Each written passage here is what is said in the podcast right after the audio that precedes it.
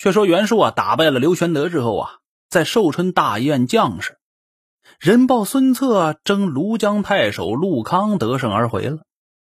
于是啊袁术就把孙策叫到堂下来了，给他嘘寒问暖一番，然后啊就让他试坐饮宴。原来这孙策自从父亲孙坚丧命之后啊，退居江南礼贤下士，后来又因为陶谦儿。和孙策的母舅丹阳太守吴景不和，孙策于是就把母亲呢，还有家属移居到曲阿来了，自己呢就投靠了袁术了。袁术对这个小伙子是十分满意的，经常这样赞叹呢：“使树有子如孙郎，死父何恨呢？”哎呦喂，这认可的认可度很高。我有个儿子跟着孙策一样，我死了都甘心。你看，你看，你看，你看。于是啊，就让这孙策呀引兵攻打泾县的大帅祖郎，还得胜了。袁术见这孙策如此英勇，就让他再去攻打陆康。结果，今天正好又得胜而回了。当日这个宴席十分的热闹，孙策呢也喝了不少酒，然后就回到自己大营里来了。虽然十分热闹，虽然袁术待他十分好，但是啊，我们说过，袁术是实打实的贵族阶层啊，而且呀，比较的傲，所以在酒席间对待这个孙策是比较倨傲的，没有照顾到这个青年同志的自尊心。孙策心里啊有点郁闷，于是就在月色里啊，在庭中散步，散着散着。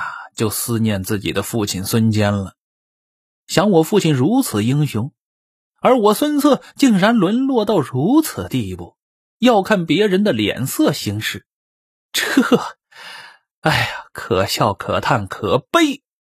想到这里啊，不觉就放声大哭啊。哭着哭着，忽然一人从外边就走进来了，大笑着说了一声：“伯父何故如此啊？尊父在日。”多曾用我，君今有不决之事，何不来问我？何必在这里自己哭泣呀？孙策转头看呢，就是丹阳固章人，姓朱名志，字君礼，是父亲孙坚旧时的从事官儿。孙策见到自己父亲的故人了，于是，就把眼泪收了，让这朱志啊到里边来坐。告诉他自己哭的原因了。厕所哭者，恨不能继父之志耳。朱志就说：“呀，君何不告诉袁公路，借兵往江东，假名救武警，实则图大业，何必在此寄人篱下呢？也就是说啊，咱赶快走出去打拼天下去，别在袁术这里了。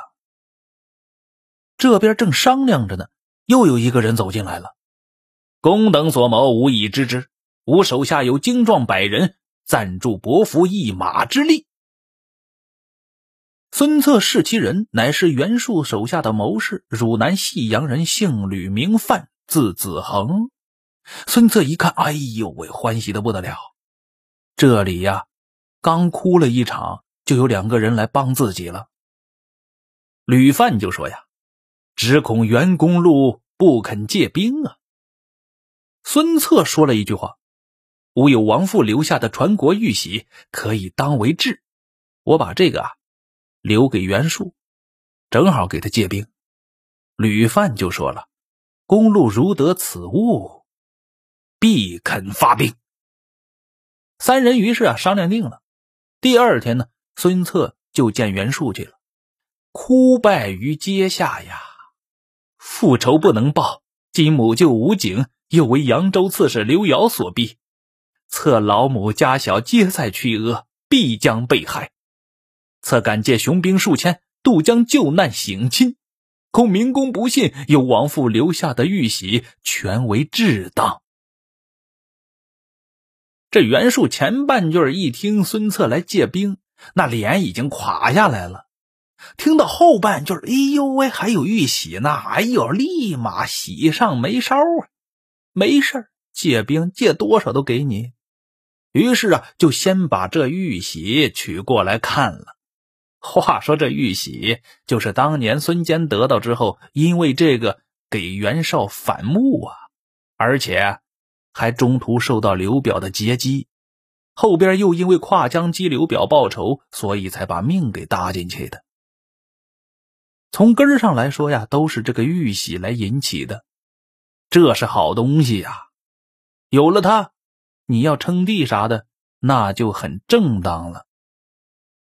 袁术本来就有称帝的这个想法，现在又得到这个玉玺了，那是哎呦喂，喜出望外，大喜如狂啊！呃，不能显现出来，努力的平复了一下自己激动的心情。袁术同志就这么说了：“ 我不是要你的玉玺，现在呢，就先把它留在我这里，我暂时为你保管，然后啊。”借给你三千名大兵，五百匹战马。你平定了南方之后啊，可速来找我。你的职位太卑微了，也难掌大权。我表你为折冲校尉、舔寇将军，克日就领兵前行吧。孙策等的就是这句话。你借给我军马，借多借少无所谓，有的借就行。我呀。要出去闯荡去。于是，孙策拜谢袁术，领了军马，带着朱志、吕范以及自己的旧将程普、黄盖、韩当，择日起兵。这一走啊，海阔凭鱼跃，天高任鸟飞，江东的一大片基业就开始了。